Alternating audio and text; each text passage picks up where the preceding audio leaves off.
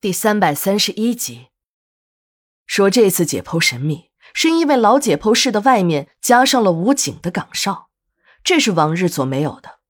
后来我才知道，这些个岗哨啊，是用来防范那些好事的记者们的。这两个警察的因公殉职，引起了社会上的广泛关注，同时质疑声也此起彼伏。不少媒体开始关注，甚至还派出了记者进行了深入的调查。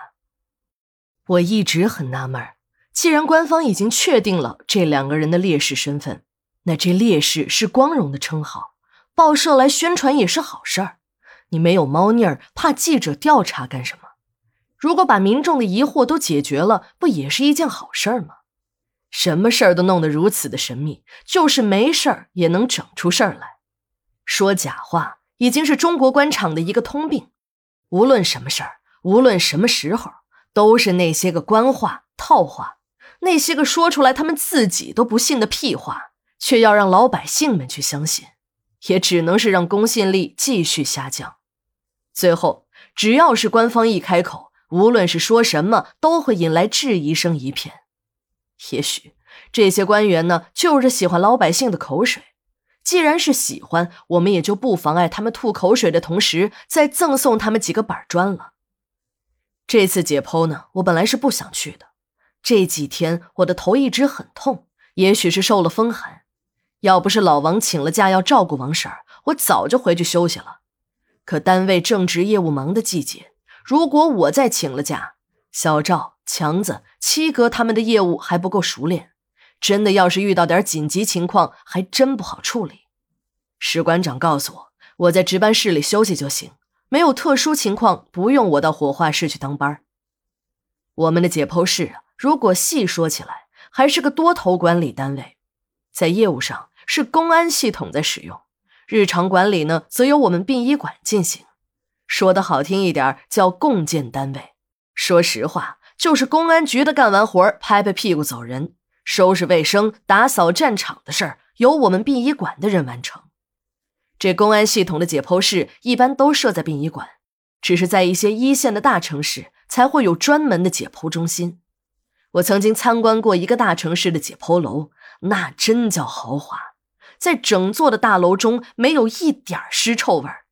宽敞大厅里的那几张解剖台让我啧舌不已，一个普通的进口解剖台竟然要五万美元，那个专门负责解剖腐尸的解剖台那就更贵了。说到腐尸解剖台，要多说一句：解剖高度腐烂的尸体，最让人难以忍受的就是那种味道了。即使你穿上防护服，再加上三层的口罩，也都没有用。那种味道，不出十分钟，定力再强的人也得吐着出来。如果把腐尸放在这种专用的解剖台上解剖，由于这种解剖台上有特殊的风力吸臭循环系统。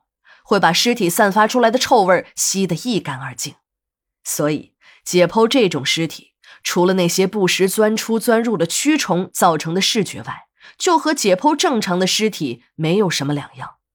这对一个天天和尸体打交道的法医来说，就已经是享福的事儿了。但这些设备只有大城市才有，像我们这样的小地方，有个不锈钢的解剖台就已经不错了。条件艰苦的时候。把尸体放在桌子上，一样得进行解剖。有些事情躲是躲不过去的。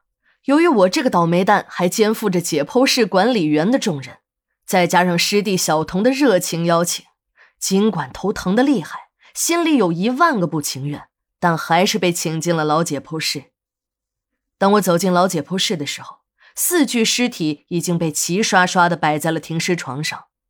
四具尸体都已经被放进了大塑料袋里，一看这种情况，我就知道又要进行干尸解剖了。